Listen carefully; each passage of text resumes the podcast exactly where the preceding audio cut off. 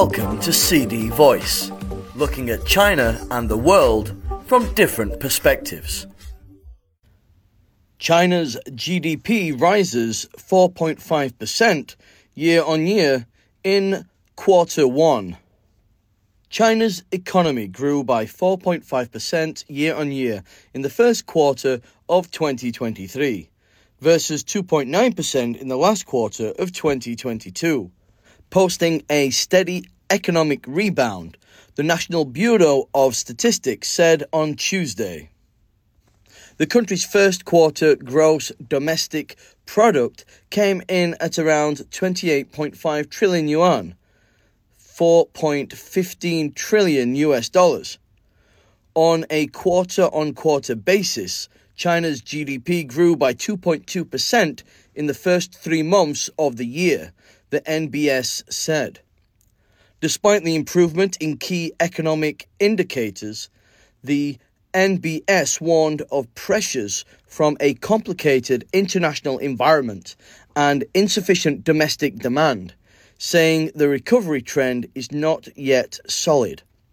More efforts should be made to promote high quality growth fully unleash the potential of the domestic demand, deepen reforms, and expand high level opening up, the NBS said. Figures released by the NBS showed China's value added industrial output, a gauge of activity in the manufacturing, mining, and utilities sectors, grew by 3.9% in March from a year earlier after a 2.4% rise in the first two months.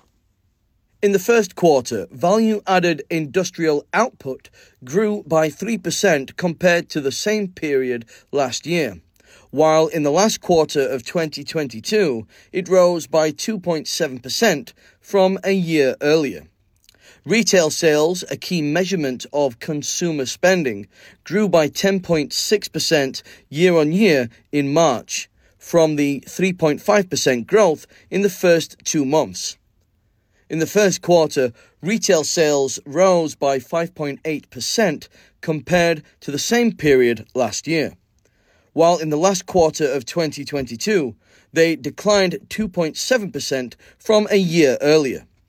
Fixed asset investment, a gauge of expenditures on items including infrastructure, property, machinery, and equipment, rose by 5.1% year on year in the first quarter, flat with the growth in 2022 and down from the 5.5% rise in the first two months.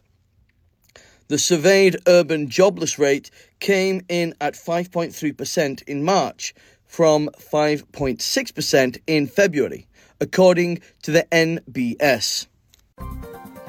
That's all for today. For more news and analysis, buy the paper until next time.